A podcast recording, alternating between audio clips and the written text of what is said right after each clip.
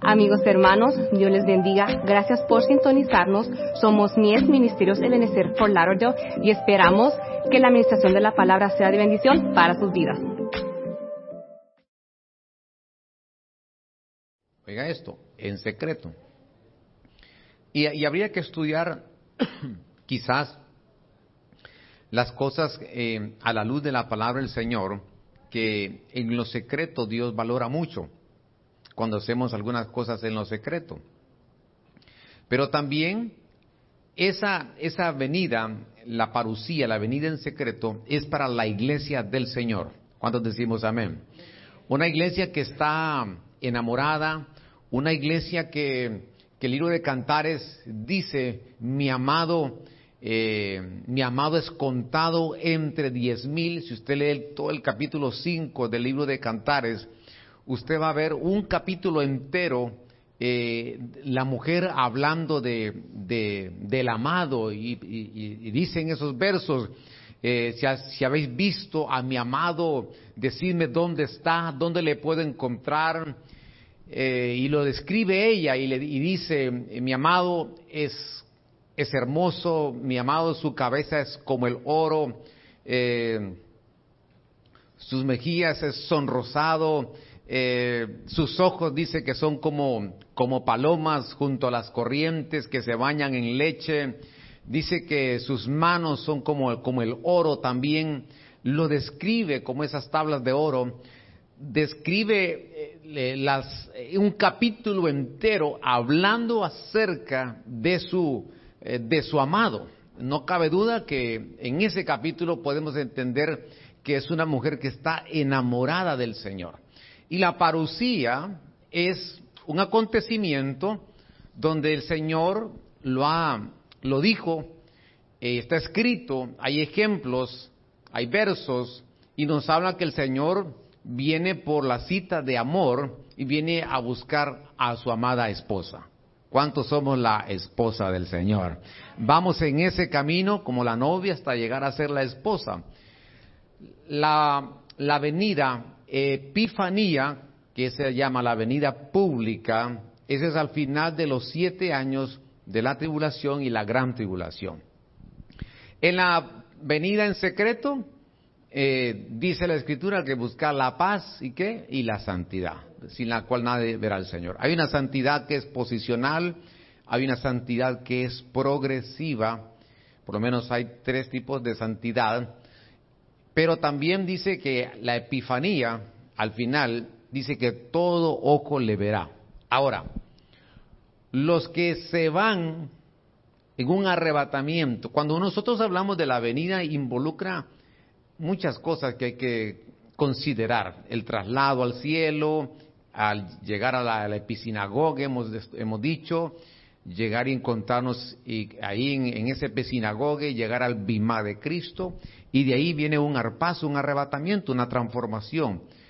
La palabra, cuando nosotros nos referimos a, la venida del Señor, por supuesto que eh, viene una preparación de, para nuestra vida. Hoy nos estamos nosotros preparando como una novia que se embellece, que se deja adornar para, para ese acontecimiento los que nos vamos, ¿cuánto nos vamos con el Señor? Los que nos vamos en esa venida en secreto, oiga esto, son los que venimos de regreso ya casados. Y ahí es cuando venimos y se cumple esa venida en público. Es decir, la Biblia dice en Apocalipsis 17 que los que vienen con Él son llamados, escogidos y fieles. Ese grupo que menciona Apocalipsis, que viene de regreso al final de ese tiempo de siete años de tribulación y gran tribulación, ya viene casado el Señor. Entonces, para venir de regreso al final de esos siete años, primero tenemos que irnos con Él. Amén. Nos vamos con Él y después regresamos con Él. Entonces, los que quieren regresar con Él, tienen que irse con Él en ese arrebatamiento. Ahora hemos estado estudiando eh, este tema y hemos hemos estudiado cómo hay que esperar la venida del Señor, los beneficios de estudiar, los beneficios de esperar la venida del Señor, los enemigos de la venida del Señor, cuál es la recompensa de aquellos que niegan la venida del Señor, porque hay gente que lo niega y hay que revisar la escritura que cuál es la recompensa de esos que niegan la venida del Señor, pero incluí un elemento más y es velar. Y espero que lleguemos a esa parte. Eh, perdone, yo le rogaría que revise el, el tema, la primera parte de esta enseñanza, porque si me detengo mucho en la primera, en lo que ya hablamos, pues no voy a avanzar en lo que, en lo que quiero trasladarles esta tarde con la ayuda del Señor. Ahí está en las redes, eh, busque la página Ebenezer, mi es Ebenezer for Lauderdale, y ahí va a encontrar el mensaje y lo puede volver a escuchar para que pueda estar ahí eh, al día.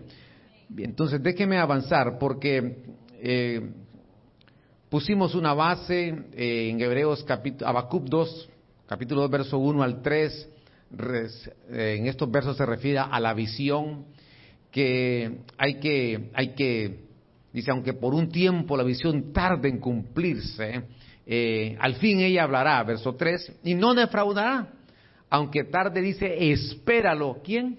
Al Señor se está refiriendo, eh, esperando al Señor, aunque tarde hay que esperarlo, pues sin duda vendrá y no tardará. Ah, este es glorioso. Que va a venir, va a venir.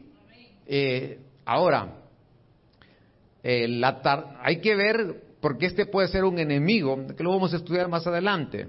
Entonces, eh, Marcos capítulo 13, verso 32, en cuanto al día y la hora, nadie lo conoce, ya hablamos sobre esto, ni los ángeles del cielo, ni el Hijo, solo el Padre. Dice verso 33, estad atentos, vigilad, pues eh, no sabéis cuándo es el momento. Mire, vigilad. Es igual que un hombre que se fue de viaje y dejó su casa y dio a, su, a cada uno de, de, sus, de sus criados su tarea, eh, encargando al portero que, que velara. Otra vez la palabra velar, vigilad, velar. Verso 35, una vez más, tres veces la palabra velad. Entonces, pues no sabéis cuándo vendrá el Señor de la casa. Y menciona cuatro tiempos. Si al atardecer, si a la medianoche, al canto del gallo o al amanecer. Note que ya dijimos el atardecer de 6 a 9, eh, la, la medianoche de 9 a 12, el canto del gallo de 12 a 3 y al amanecer de 3 a 6 de la tarde, de la mañana entre las, entre las 3 y las 6 de la mañana, dicen los, los que estudian que es cuando la gente está, estamos más, eh, realmente estamos más dormidos. Es entre las 3 y las 6 de la mañana. hay que estudiar estos cuatro tiempos, porque dice velad. Ahora, me llama la atención algo. Bueno, se lo voy a mencionar eh, cuando llegue esa parte. Ya, ya, ya estudiamos cómo debemos de esperar al Señor, pacientemente, esperando con limpieza, hay que esperar gimiendo en el Espíritu, hay que esperar con enriquecidos con dones espirituales. ¿Qué beneficios tenemos por saber esperar al Señor? Eh, no seremos avergonzados. Amén. Glorioso esto. Eh, los que esperan sufrirán que una mutación, es decir, vamos a a sufrir una transformación. Creo que por aquí nos quedamos. Primera Corintios 15, 52 dice, en un instante, en un abrir, en esa rapidez, en un abrir y cerrar de ojos, a la trompeta final, en la trompeta final, porque sonará la trompeta y los muertos serán, dice que, resucitados. Esa palabra es ejeiro, que significa despertar, es decir, para el, Señor los que cerramos los ojos, si el Señor nos toca o nos quiere llevar a su presencia a través de esa vía, es un cerrar de los ojos, pero es un dormir, porque dice que serán despertados, sin corrupción, y nosotros seremos, ¿qué dice? Transformados. Entonces, Primera Corintios habla de dos eh, vías para poder ser parte o estar con el Señor eternamente. Puede ser a través del dormir, que diga el Señor, bueno, te voy a dormir, pero te voy a despertar y si queda vivo, cuando suene la trompeta de Dios, entonces va a ocurrir una transformación. En 1 Tesalonicenses 4:16 se refiere casi muy similar, pero mire lo que dice, pues el Señor mismo descenderá del cielo eh, con voz de mando, uno, con voz de arcángel, dos, y con la trompeta de Dios, tres, y los muertos en Cristo, ahí dice, se levantarán, es decir, si yo combino, espero me, me esté siguiendo, espero me esté siguiendo, si yo combino primera Tesalonicenses 4 con Primera Corintios 15, me doy cuenta que Primera Corintios habla de despertar y Primera Tesalonicenses habla de levantar. Amén. Entonces, ¿a quiénes va a levantar el Señor? A los que durmieron, Él los va a despertar. Ese es un grupo. Pero si el otro, la otra vía para llegar a una eternidad con el Señor, y dice el Señor, no, no te voy a no vas a pasar a dormir, sino que te vas a quedar vivo hasta que yo venga. Entonces dice que Primera Corintios dice que va a haber una transformación y Primera Tesalonicenses en el verso 17 dice, luego nosotros los que vivimos y habremos quedado seremos qué? Arrebatados juntamente con ellos a dónde?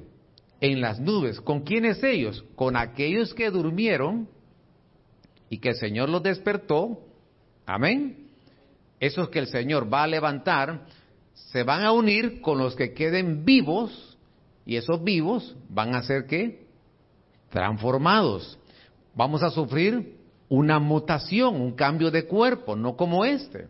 Y dice entonces, juntamente con ellos en las nubes, para el encuentro con el Señor, ¿a dónde? En el aire. Y así estaremos siempre con el Señor. Así estaremos siempre con el Señor. Así estaremos siempre con el Señor. ¿Cuántos decimos, cuántos decimos, te agradecemos, Señor, por esta palabra, porque estaremos siempre con Él? Ahora, aquí le hice un resumen, yo un cuadrito ahí, ¿verdad? Resurrección es despertar y Primera Corintios 15, Primera Tesalonicenses 4 es levantar, es decir, a los que durmieron yo los despierto, yo los levanto, dice el Señor. Después, si no durmieron y quedan vivos, entonces yo los voy a transformar. ¿Y a quiénes voy a transformar? A los que yo voy a arrebatar. Amén. Los que Él arrebate, arrebatar es como, como cuando alguien va, porque eso es lo que significa la palabra arrebatar como cuando alguien va a librar a una persona de un peligro que viene. Cuando, cuando estudiamos la palabra arrebatar, es como, dan la idea, es que como alguien que va cruzando una calle y viene un vehículo y alguien lo agarra y lo arrebata para que salvar la vida de esa persona. Eso es lo que significa esa palabra, es arrebatar sobre un peligro que viene. Y eso es lo que el Señor va a hacer con su iglesia. Los que queden vivos los transforma y los arrebata. ¿Qué es lo que viene después de eso? Pues vienen siete años de angustia, de, de, dolor, de persecución que por ahí hemos estudiado en algún otro tiempo. Que eso no es para nosotros, porque nosotros somos de otra clase. Nosotros somos de otra clase. Somos la clase somos esa clase que el Señor tiene un trato con nosotros de llevarnos para estar con Él siempre y vivir con Él por la eternidad. Ahora, déjeme avanzar, porque hay enemigos de su venida. Por supuesto que vamos a encontrar enemigos y vemos aquí por lo menos eh, tres enemigos, quiero enumerar. En Mateo 25.3 dice, cuando, los, cuando las insensatas eh, tomaron sus lámparas, no tomaron consigo, dice, aceite. Verso 4, pero las prudentes tomaron aceite en sus vasicas juntamente con sus lámparas. Verso 5, y como tardaba el novio, todas, ¿qué dice? Cabecearon y se quedaron, ¿qué? Dormidas. Pero a medianoche se oyó un grito, ya viene quién? Eh, eh, su versión tal vez dice, ya viene el novio, pero en la versión Torres Amad dice, ya viene el esposo salgan a su encuentro. Es decir, escuche esto, cada estas diez vírgenes, siempre hablamos de las diez y, los versos tienen diferentes eh, ángulos o eh, con una base eh, escritural, pero aquí veo yo que aparece una onceava una onceava virgen, pero que no voy a detenerme esta noche ahí, esta tarde ahí. Pero lo que trato de decirle es que habían cinco prudentes y cinco insensatas, pero cinco se quedaron qué? Dormidas. Entonces la palabra dormir ahí significa fueron indiferentes, fueron insensibles. Entonces, ¿qué es un enemigo de la venida del Señor?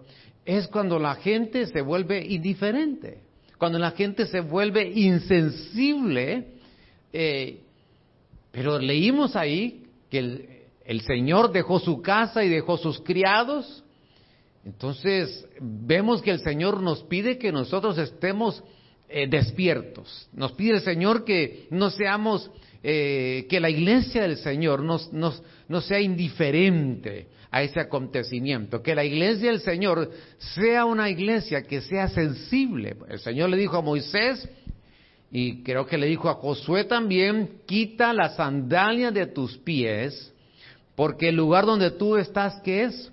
Es santo. Entonces él venía con unas sandalias, pero como eran desierto, entonces lo que el Señor le estaba diciendo, quítate las sandalias, y cuando uno comienza a caminar sin zapatos y sin sandalias, ¿Cómo se siente el terreno en un desierto? Empieza uno a sentir que la planta del pie y uno reacciona y se vuelve sensible uno por el dolor donde uno va pisando. Entonces lo que el Señor le estaba diciendo a Moisés, Moisés, quiero que te vuelvas sensible a mí. Quiero que, quitar toda indiferencia de tu vida y que de aquí en adelante tú vas a caminar siendo sensible a mi presencia. Vas a poder sentir cuando yo te estoy visitando.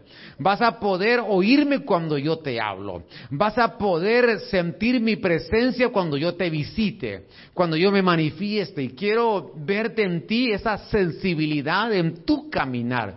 Mire qué precioso este tiempo esta tarde donde hemos sido sensibles al mover del río de Dios y el Señor nos ha atrapado con su río poderoso. Y el Señor nos ha atrapado con su presencia. Y el Señor se mueve en esta casa en medio nuestro. Porque el Señor lo que pide es que seamos sensibles a su visitación, a su manifestación, que, no seamos, que la iglesia no sea indiferente. Ese es un enemigo de la venida del Señor. Cuando alguien dice, se, se muestra indiferente. Otro enemigo, verso 3, capítulo 3, verso 9 de segunda de Pedro, el Señor no tarda que dice su promesa, como algunos la tienen por tardanza, más bien es paciente para con vosotros porque no quiere que nadie que se pierda, sino que todos procedan al arrepentimiento. Mire hay gente que dice, no, pero antes decían, hace cuánto vienen diciendo que el Señor viene, pero hay una razón. Primero dice, el Señor no tarda su promesa. Y las promesas son para sus hijos, que somos nosotros, amén. Las promesas Él las dio para sus hijos. Y entonces dice Él, como algunos tienen por tardanza. Entonces un, un segundo enemigo de la venida del Señor es que la gente dice, ya se tardó mucho. Ya, ya como que vengo escuchando hace muchos años lo mismo, pero si usted ha visto alguna tardanza, porque quizás usted tiene 10, 15 años, no sé cuántos años en el Evangelio, y ha escuchado acerca de la venida del Señor y usted, alguien dice, pero ya se ha tardado. Si se ha tardado, es porque Él no quiere que nadie se pierda. Sino que todos procedan a qué? Al arrepentimiento. Mire que Dios más bondadoso, más amoroso. Le damos gracias, Señor, por tu amor, por tu bondad, mi Señor porque estamos aquí, porque tú nos amaste primero cuando nosotros no te amábamos a ti, Señor, pero hoy queremos amarte así como tú nos amas. Queremos amarte, Señor, de esa manera. dice el Señor, en ese tiempo a Pedro, en el tiempo que Pedro escribe, dice, el Señor no tarda su promesa. Y cuando usted ve los acontecimientos. Yo le invito que eh, se conecte los lunes, jueves y sábados. Estos ya tenemos varios días hablando de los cuatro jinetes del Apocalipsis, esos colores. Y muy pronto estaremos comenzando una serie de enseñanzas, también los terremotos en el tiempo final. ¿Cuándo van a ocurrir? La Biblia habla sobre eso y qué significa eso para nuestros días. Porque cuando uno ve esas señales y esos acontecimientos, entonces uno dice, la verdad que el Señor, el Señor no tarda.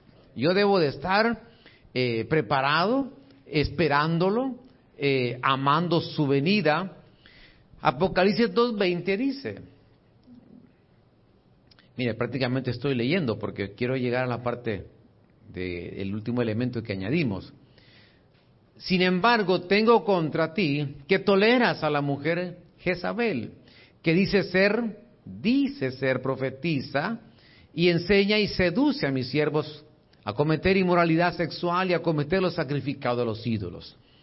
Eh, en el tiempo de Acab aparece Jezabel en el Antiguo Testamento, en el libro de Reyes, se habla mucho de la historia de esta mujer pero que se había trasladado su espíritu hasta el tiempo de estas iglesias y que, por supuesto, estas iglesias tienen un cumplimiento actual en nuestros días. Ese espíritu, y dice que ese espíritu, porque la mujer ya se había muerto, pero el espíritu todavía se, se, se movía ahí dentro de esa iglesia y decía que seducía, aquí hay varias cosas que enseñar, se dice ser que profetiza, enseña, esa palabra es didascos en el griego, quería sentar doctrina cuando no le correspondía, y seduce a mis siervos, mire, lo seducía a los siervos a cometer qué? Inmoralidad. Pero verso 21 dice, bueno, y a comer los sacrificados a los ídolos, pero el verso 21 dice, mire la misericordia de Dios, le he dado tiempo. ¿Para qué? Para que, para que arrepentirse, para que se arrepienta, porque es que el Señor, antes de actuar el Señor, Él da tiempo. Antes de que el Señor tome una decisión eh, definitiva, Él dice, le voy a dar tiempo. Porque mire qué amoroso, qué, qué misericordioso es el Señor, qué bondadoso, y que dice, le he dado tiempo para que se arrepienta. Es decir, para el Señor no hay pecado que Él no pueda perdonar. Para el Señor no hay pecado que Él no, que, Él no tenga misericordia. Y no quiere, ahora la otra parte, no quería arrepentirse de su inmoralidad. Entonces, dice el verso 22, entonces ya vemos un enemigo aquí de la venida del Señor, la inmoralidad que es algo que la iglesia debe de cuidarse. He aquí yo la arrojo en cama y en gran qué? Tribulación. Entonces, ¿a dónde la envió? A la tribulación. Le dio tiempo para que se arrepintiera, no quiso hacerlo y dice que la, la arrojó en cama y la envió a la gran tribulación. Es decir, se quedó en la gran tribulación porque no quiso arrepentirse a pesar del ofrecimiento que el Señor le dio de darle tiempo para que se arrepintiera y perdonarla. Entonces no quiso hacerlo. Entonces se queda en la gran tribulación y no solamente a ella, sino que dice, lea bien, a los que con ella que adulteran no solamente a ese espíritu, no es solamente hablando de, de ese espíritu, sino que los que estaban adulterando juntamente con ella, si no se arrepienten de las obras de ella. Verso 23, a sus hijos, entonces llegó a tener hijos, llegó a tener una descendencia, mataré con pestilencia. Mire, amado hermano, perdone e-, ese, esto que ha pasado en este año y medio, ese virus que salió de, dicen que de forma accidental de ese laboratorio, y algunos piensan que también fue algo intencional que salió de este laboratorio, que ha de alguna manera arrodillado a, a toda, a toda esta tierra, exceptuando aquellos que la palabra del Señor dice que hay siete mil que no han doblado sus rodillas y esa es la iglesia del Señor Jesucristo, que somos usted y yo, que no nos hemos doblegado y que no nos hemos arrodillado ante ningún Baal, sino que hemos, le hemos adorado y le hemos exaltado al Señor con mascarilla y sin mascarilla. Podemos decir gloria al Señor esta tarde, que Él merece que nosotros exaltemos su nombre y que no callemos y que no dejemos de hablar lo que Él ha hecho por nosotros, aleluya. Exceptuando, exceptuando el pueblo de Dios, donde no han doblado sus rodillas.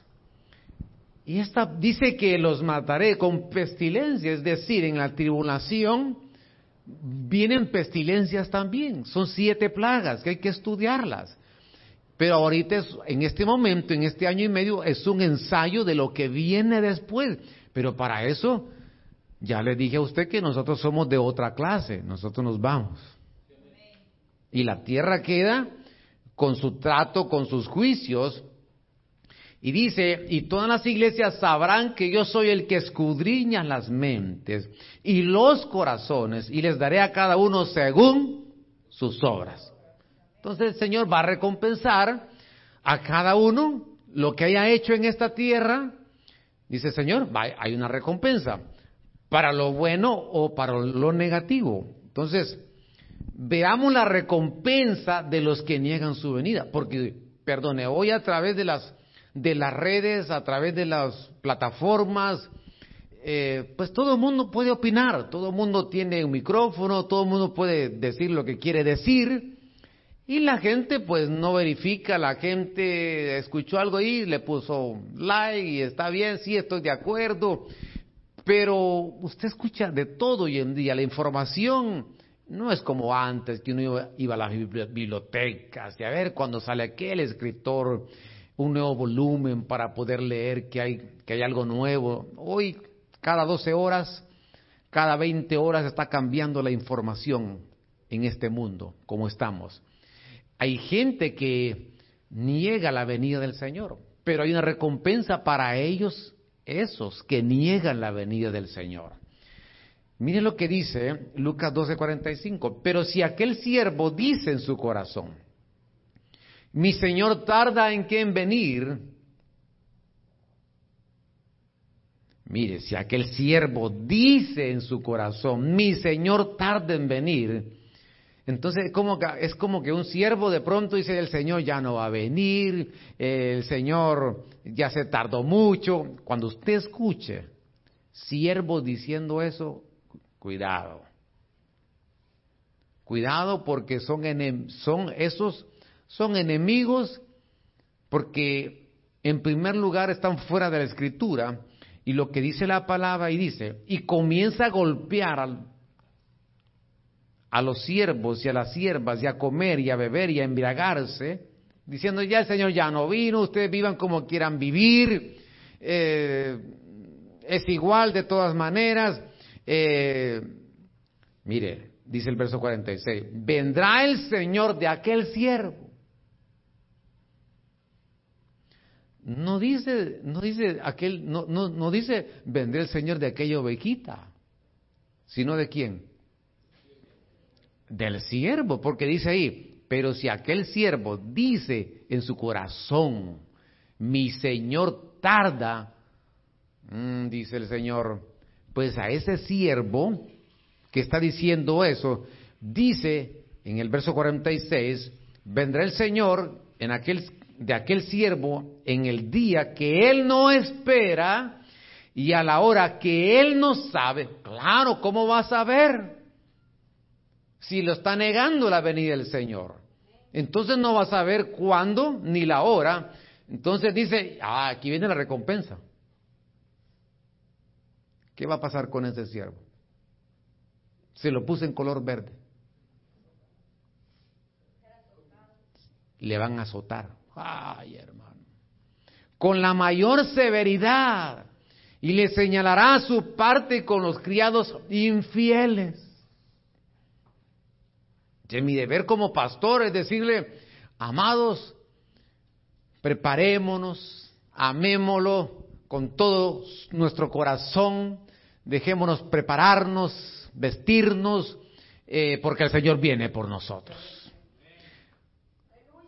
Si usted escucha siervos diciendo lo contrario, inmediatamente diga usted, ese lo van a azotar.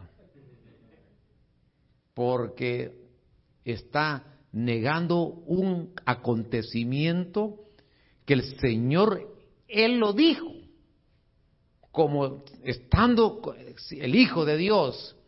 Y todavía la Biblia está llena hasta el final, cuando se refiere a la venida del Señor. Y lo dice que lo va a colocar ahí con los infieles. Entonces, hay recompensa de los que niegan su venida. Esto está duro. Ahora, me quedan 30 minutos. Y aquí comienza el nuevo tema. Entonces, mire, Marcos 13:32 ya lo leímos, pero quiero recalcar algo en el verso 35. Velad entonces, pues no sabéis cuándo vendrá el Señor de la casa. Si al atardecer, si a la medianoche, o al canto del gallo, o al amanecer. Entonces, me puse a leer un poquito que alguien una vez me preguntó, me dijo, pastor, ¿usted sabe cuál es el animal del tiempo final? No, le digo, el delfín, pastor, ¿verdad? Ese es el animal del tiempo final, el delfín, delfín. Entonces, cuando uno lee un poquito del delfín, el delfín, fíjese, duerme ocho horas, así como nosotros debemos de dormir. Pero el delfín cuando duerme tiene dos hemisferios, el derecho y el izquierdo. Pero cuando el delfín está durmiendo, un hemisferio, mientras está durmiendo, el otro hemisferio está despierto. Es decir, el delfín cuando va a dormir sus ocho horas y que duerme también así, de forma vertical o horizontal, como nosotros. Pero cuando duerme el delfín, dicen que está con un ojo abierto y el otro cerrado. Entonces, la pregunta es, ¿por qué el delfín hace eso? Por varias razones. Número uno, para estar prevenido por cualquier acontecimiento que venga.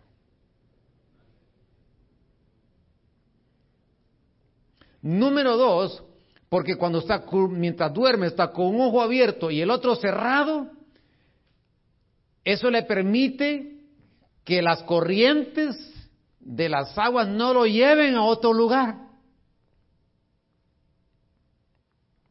Entonces el delfín está ahí atento. La iglesia del Señor tenemos que estar así, con un ojo abierto y el otro cerrado. Atentos. ¿Para qué? Para que las corrientes de este mundo no nos vayan a mover. Pero el Señor dice en su palabra que tenemos el ancla de nuestra alma y que nuestra esperanza es que en Él encontramos seguridad y firmeza.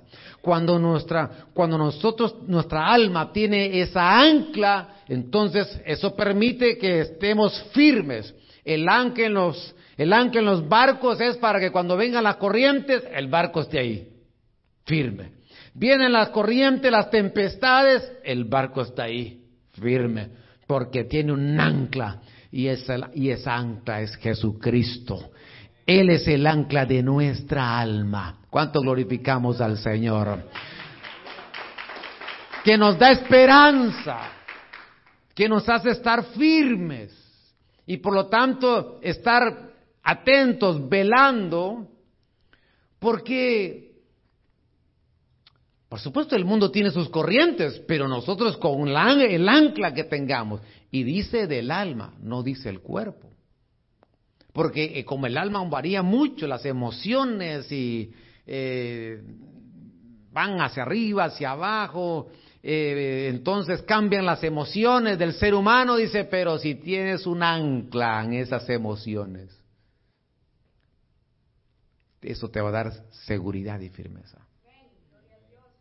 Entonces estudiemos estos cuatro tiempos.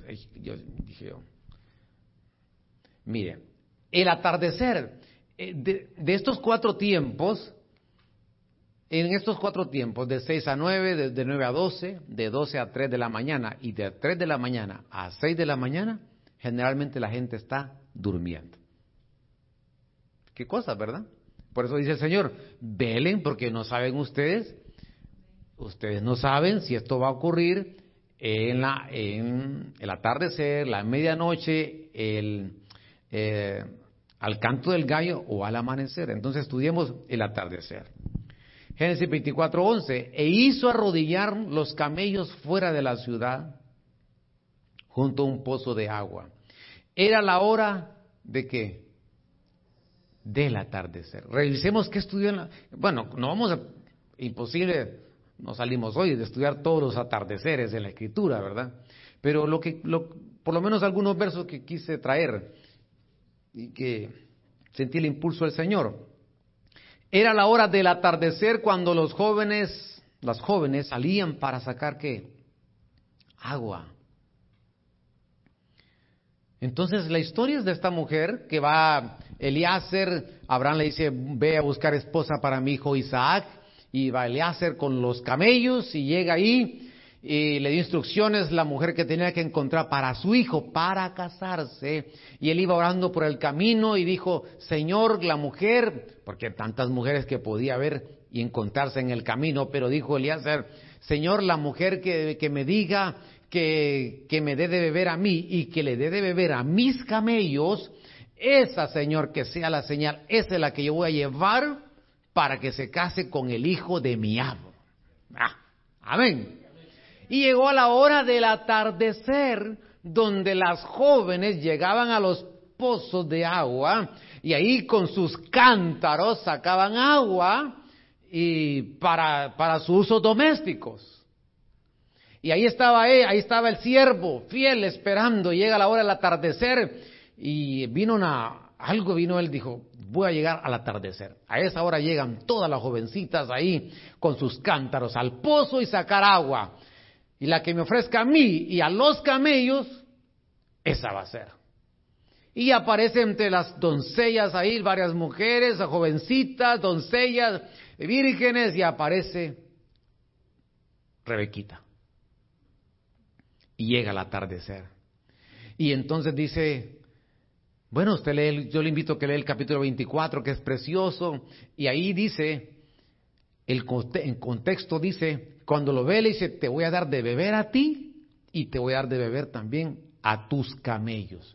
¿Y usted sabe cuánto, cuánto agua consume un camellito de esos? Y eran varios. Son galones y galones. Y no es que ¿verdad? Fácil para sacar el agua, era eh, con el cántaro y toda esa maquinaria, ¿verdad? Antigua y, y sacar el cántaro y ponerlo ahí, darle el siguiente camello y eran varios galones y cántaros. ¡Qué trabajo! ¿Sabe qué, amado hermano? Amada iglesia, porque yo los amo mucho y, y yo amo esta congregación, que el Señor nos encuentre sirviéndole con todo nuestro corazón. Y que, que a ver, que el servir al Señor es, es un esfuerzo, claro que sí. Si no, cuando lleguemos, preguntémosle a Rebeca cómo le hizo. Pero esa mujer, la que le dio de beber al siervo y le dio de beber a los camellos, le sirvió. Esa fue la que se casó. Entonces al atardecer, no sabemos si viene el atardecer entre las seis y las nueve, que nos encuentre sirviéndole al Señor.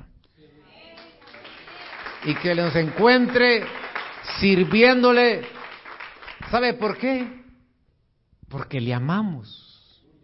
Porque estamos enamorados de Él. Porque por eso le dice aquella iglesia, has trabajado mucho por amor a mi nombre. Dios mío, pero ¿por qué? Yo sé que aquí hay ejemplo, ejemplo de personas aquí, los bendecimos que son servidores y, y otros queremos que se vayan añadiendo también a servir al Señor en esta casa, pero hay gente que dice, ¿y acaso le pagan a usted ahí? ¿Y acaso recibe usted un salario ahí para que, eh, para que esté diciéndole al jefe, mire, deme, no me dé overtime, mire, déjeme, necesito estar en la casa del Señor porque me toca servir, porque quiero estar ahí? Y el jefe dice, y este, pero si yo quiero pagarle más, pero si yo quiero que trabaje también eh, domingos también, si yo quiero que gane más, pero es que estamos enamorados de, su nombre. No hay otra, no hay, no hay otra explicación.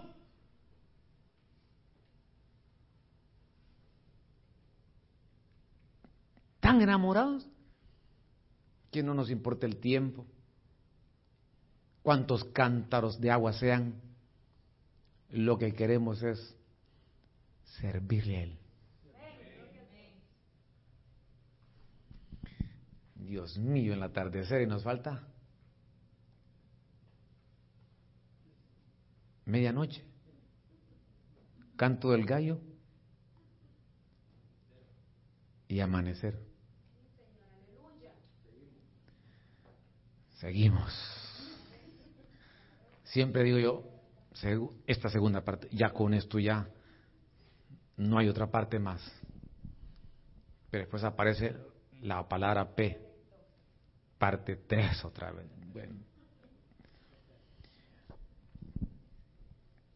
Hacia el atardecer, Isaac había salido al campo. Mire, amado hermano, aquí, ¿con quién se iba a casar Rebeca? Con Isaac. Y, el, y ahora va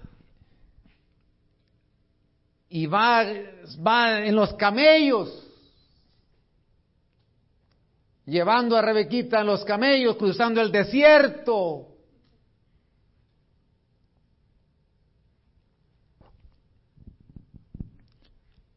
Es que por eso, no, por eso uno no puede terminar los temas. Hay tres formas de pasar un desierto. ¿Quieres saberlas? O se los cuento el otro domingo. Hay tres maneras de pasar un desierto.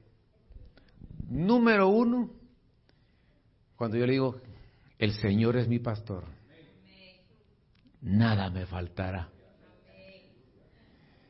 Y aunque ande en valle de sombra de muerte, no temeré mal alguno. Eh, cuando yo digo, Él es mi pastor. Ese es uno. Número dos, dice la Biblia que los huesos de, de José los cargaron por todo el desierto. Porque él dijo, cuando yo me muera, no quiero que dejen mis huesos. Hay un misterio ahí. Quiero que carguen mis huesos ustedes hasta que los lleven a Canaán. Y ahí van cargando los huesos de José.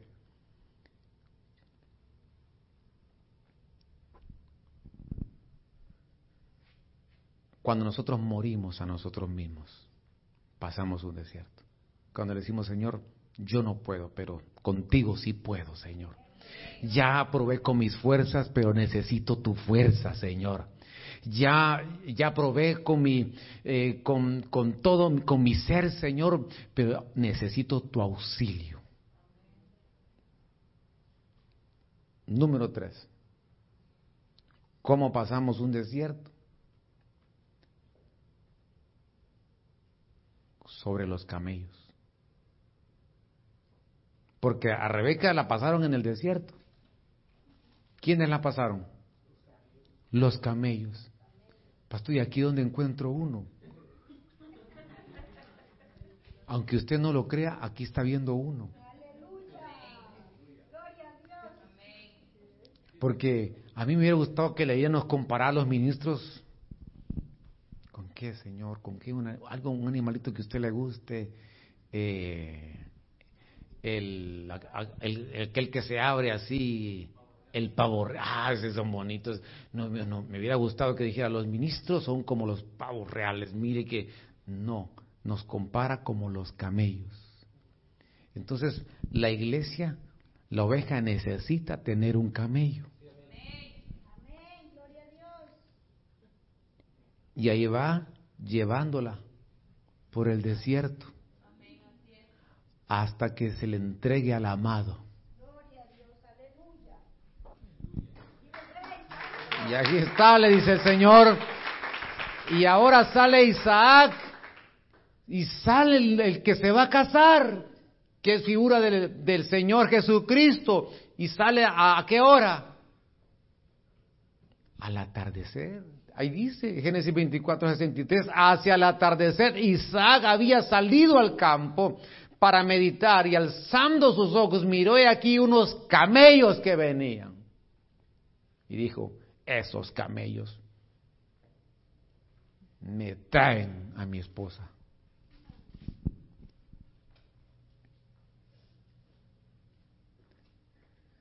Entonces, al atardecer, que nos encuentre sirviendo, porque al atardecer aparece el novio que se va a casar.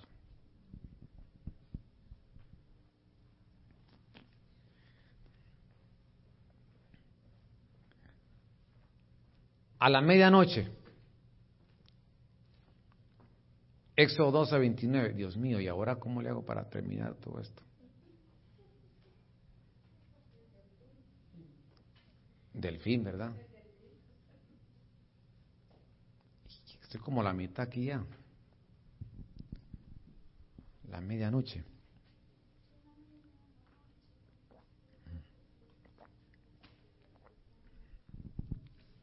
Bueno, lo voy a leer y lo dejamos aquí, probablemente el viernes, vamos a ver, o domingo, si el Señor me permite. Híjole. Aconteció que a, a la medianoche Jehová mató a todo primogénito en la tierra de qué? De Egipto desde el primogénito del, faraón, que se sentaba en el trono, hasta el primogénito del, del preso, que estaba en la mazmorra, y todo el primerizo del ganado. Entonces, mire, a la medianoche, entre las nueve y las doce, ahí estaban dos pueblos, Egipto y el pueblo del Señor. Los dos estaban en Egipto. Al igual que hoy, en este tiempo actual, está la iglesia del Señor y también están los moradores de la tierra, aquellos que no quieren nada con el Señor. Y que oremos que el Señor no quiere que nadie se pierda. Pero lo que quiero enfatizar es que habían dos grupos ahí, eh, a la medianoche. Pero entonces aparece aquí que, eh, que a la medianoche Jehová mató a todo primogénito en la tierra de Egipto. Entonces, a la medianoche un grupo sí y un grupo no. A la medianoche va a haber gente que se va a quedar y el otro grupo sí se va, sí va a salir de Egipto. Porque Egipto representa qué? El mundo. Y nosotros vamos a salir de este mundo, de esta tierra. Llegará el momento que dice el Señor, llegó, hasta aquí nomás, me voy, me lo llevo. A esa medianoche. Les tocó a ellos en algún momento salir de Egipto, pero también a la medianoche. Es que, es que es bien amplio todo esto porque Hechos 16, 25 dice, mientras usted prepara su pregunta por escrito, si las hay, ¿verdad? Eh, como a la medianoche, Pablo y Silas estaban qué? Orando y cantando himnos a Dios. Y los presos les escuchaban. ¿Y qué pasó a esa medianoche? ¿Vino qué? un terremoto. Y las puertas se abren. Amén. Las cadenas se rompen.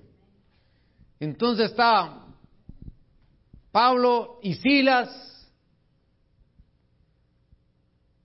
ese dúo. ¿Cuándo había escuchado usted el único verso que usted ve, creo, en la Biblia que aparece Pablo cantando? Usted no sabía que Pablo cantaba. Y era el dúo con Silas. Pero era una alabanza poderosa. Haciendo las dos cosas, orando y cantando.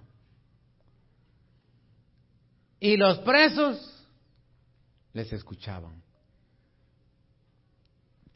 Por eso nosotros le hemos dado tanta importancia al mover que la presencia de Dios en esta casa, la alabanza, la adoración, porque en medio de la alabanza, de la adoración, las puertas se abren y las cadenas se rompen.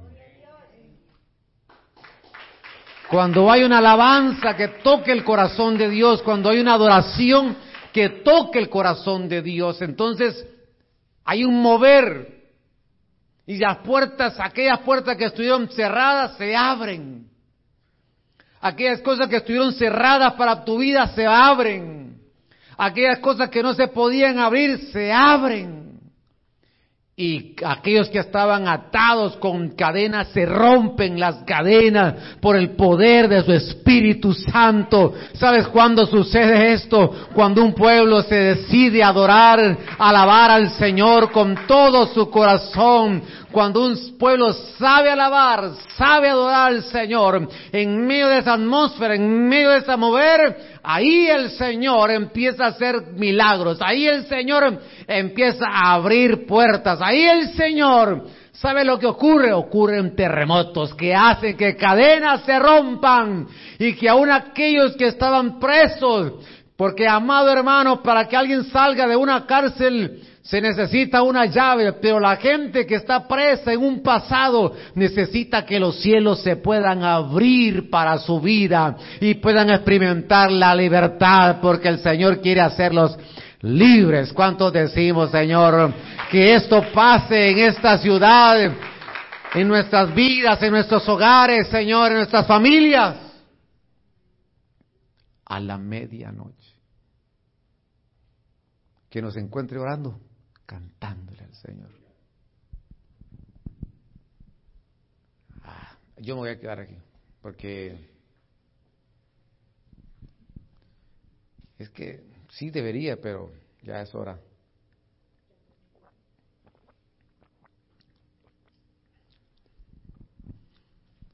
Y bueno, si hay algunas preguntas, amados, Hemos visto por lo menos estos dos tiempos, atardecer, medianoche, tal vez no en totalidad de la medianoche, pero algunos, algunos pasajes que nos pueden ampliar un poquito acerca de, de, de velad. Amén. Velad, como el del fin, ¿verdad? Ese ejemplo. Y que podamos nosotros eh, estar con un ojo abierto y un ojo cerrado ahí, ¿verdad? Gloria al Señor. Tenemos unos minutos, eh, denos unos, unos 5 o 10 minutos. Amén. Eh, sí, vamos a ver. Pastor, ¿los ministros serán novia o solo presentarán a la novia? ¿Y por qué? Bueno, los ministros no serán la novia, los ministros son, dice la Biblia en los evangelios, que son amigos del novio. Ya vimos el viernes un poquito los amigos del rey, ¿verdad? Que también es una faceta de la iglesia, alcanzar esa estatura de ser amigo. Pero los ministros somos los amigos. Nosotros no nos vamos a casar con el Señor, sino que lo que vamos a hacer nosotros es presentar a la iglesia como una novia ataviada. Ese es nuestro trabajo. presentarla, no casarnos. Y lo que tiene que ser un, como ministro es llevar a la iglesia que se enamore del Señor. Enamórese del Señor, enamórese del Señor. Eso, llevar a la iglesia para arreglarla, ataviarla, ¿verdad? Que se deje vestir. ¿A través de qué? De la palabra del Señor. Eh, y así está, está siendo preparada. Pastor, en el alpazo, cuando los muertos en Cristo se levantarán y luego los vivos serán transformados, ¿cuánto tiempo será de un evento a otro? Bueno, buenas preguntas. Eh, la Biblia dice, bueno, en un abrir y cerrar de ojos, ese es un átomo de tiempo, los muertos en Cristo, en una rapidez, ¿verdad? Ahí es así, van a resucitar primero. Después dice, luego nosotros, ahí viene la pregunta, porque no dice cuánto tiempo, si va a ser horas, minutos, si va a ser un día, si van a ser semanas, no dice la Biblia. Cuando resuciten y después los que queden vivos sean transformados, en ese lapso de tiempo, no dice la Biblia cuánto tiempo va a pasar. Hay algunos postulados, hay algunos postulados, eh, pero son postulados. Por ejemplo, el Señor, después de que resucitó, apareció 40 días. Amén. Apareció 40 días a sus discípulos y después se fue. Es un postulado, no es algo doctrinal, que van a ser 40 días, pero no dice la Biblia cuánto tiempo. No lo dice.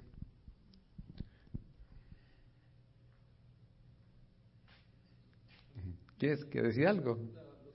También cuando el pueblo de Israel, ¿verdad, pastor? Hablando de los 40 días que salieron y cuando entraron en la tierra, ¿verdad? Que el Señor les dijo porque, a los príncipes que porque ellos no habían creído, dice, va a ser como por cada día, va a ser un año. Y por eso estuvieron los 40 años en el desierto. Entonces, de la tierra de Egipto que representa el mundo también, y para entrar a Canaán, a una vida que pudiéramos, conocemos que es abundancia, pero también con, estar con el Señor, los 40 días.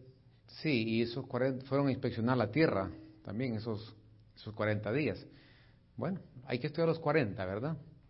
Eh, porque ahí puede haber alguna luz, ¿verdad? Pero repito, no es algo doctrinal, es un postulado, ¿verdad? Porque no dice cuánto tiempo. No sabemos. Puede ser que sea un tiempo donde que los muertos resuciten y, sea una señal para los vivos, ¿verdad? Pero no me quiero meter ahí. Eh, dejémoslo así, ok. Postulado, ok. Pastor, ¿qué pasa? Eh, ¿Qué pasa a las personas que niegan la venida del Señor y dicen gozar de las cosas del mundo? Porque no existe cielo e infierno. Bueno, ellos lo dicen, pero porque lo digan no es cierto. Porque hay suficiente Biblia, hay versos en la Escritura que hablan acerca del cielo, los cielos, más bien varios cielos, y hablan acerca del infierno, dice. Del infierno. Tanto el cielo como el infierno. Sí, que, que todo es aquí en la tierra y que aquí vamos a pagar pues recordemos que la gente, algunas veces hay gente que opina sin conocer, ¿verdad? Sin conocer la escritura. Eh, imagínese usted alguien que se ponga a hablar de, de como un de operaciones cardiovasculares y, el doctor dice, ¿y usted dónde? No, yo que oí, pues, no, pues, Muchas veces opina la gente y no conoce. La Biblia es un libro que necesitamos eh, eh, la explicación del Espíritu Santo. Amén. Y estudiarlo bien, porque eh, aparece en la Escritura, no se puede negar eso. Claro, el infierno no fue hecho para la humanidad, sino que para Satanás, que el Señor lo reprenda, y sus ángeles. Lo que pasa es que no se quiere ir solo y se lleva la, la gente que quiere irse, pero no fue hecho para la humanidad. ¿Y qué, qué pasa con ellos? pues si no aceptan al Señor, pues lastimosamente se van a quedar un tiempo de dolor, de angustia. Y si conoce al Señor y, y, lo niega, pues leímos que va a ser tratado con severidad en ese tiempo de tribulación y gran tribulación porque se va a quedar ahí y no se va a ir con el Señor.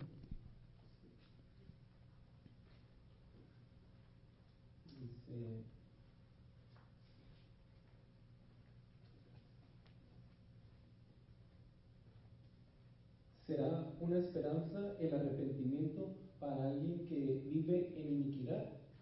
Si se arrepiente y recibe al Señor, Él es justo, en el justo momento de la venida del Señor, ¿habrá salvación para esa persona? Amén. Sí se va a salvar. Sí se va a salvar. Inclusive yo, yo, mi experiencia, amados, mi experiencia es que aún hay gente que está en un hospital y que está ahí todavía escuchando, porque hay sentidos que todavía trabajan. El último sentido que se pierde cuando la gente está antes de morir es el sentido del oído. Y le voy a decir algo, a mí me ha tocado orar en, algunas veces por alguien eh, que está en un momento quizás en coma inducido, qué sé yo, y yo, eh, no se me olvida a mí, eh, la hermana de un hermano de la iglesia me dijo, pastor, vaya a orar, mi, mi, hermana está, un accidente bien, fuerte y nada más que no, no puede hablar, pero vaya a hablarle y bueno, como pudimos nos dejaron entrar, entramos y no se me olvida, ¿quiere usted aceptar al Señor? Yo sé que no puede hablar, pero si usted, si usted quiere hacerlo, mueva su mano. Y yo le tomé la mano. Y pues, me apretó la mano. Entonces, sí, sí hay salvación. Aún en esos últimos instantes. Pastor, cuando se dice que los muertos en Cristo resucitarán, ¿se refiere a los cuerpos sepultados o el alma se va a materializar? Es que cuando la gente, bueno, estamos hablando de, creyentes, porque dice serán, ¿hablan los creyentes? No, dice... No, pero sí sería bueno que usted diera la... Es que dependí, mire, el, tema es bien amplio porque eh, por ahí hay un tema que podemos estudiar. ¿A, dónde va? ¿Ah? cuando se dice que los muertos en Cristo. Ah, entonces estamos hablando de creyentes. Bueno, cuando un creyente muere o duerme en Cristo, entonces se separan las tres partes, el espíritu, el alma y el cuerpo. Cada uno va a su sitio de forma temporal. Eh, o son, se le llaman lugares de intermedio. Amén. Ahí se desintegra, bueno, digamos se divide, el cuerpo va, este, fíjate que este es el que tiene feedback, este, creo que le, este, este, será este o aquel, ¿verdad?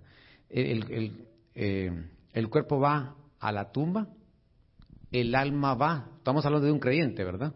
Porque dice en Cristo, en Cristo. El alma va al paraíso y el espíritu va a Dios. Amén. Porque todo lo que sale de él regresa. Llega donde él y él lo envía a la nueva Jerusalén. Y pastor, ¿y qué sigue después? Ese es un tema por aparte. Pero después cuando suene la trompeta, junta a los tres, al espíritu, al alma y el cuerpo transformado para una eternidad con él. Pero eso es un tema bien interesante, ¿verdad? ¿Es todo? Bien.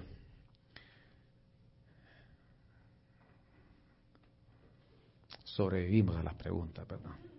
Pónganse en pie. sí, porque hay preguntas que son difíciles también.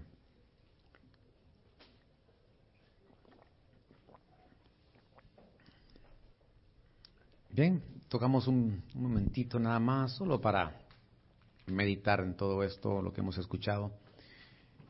Y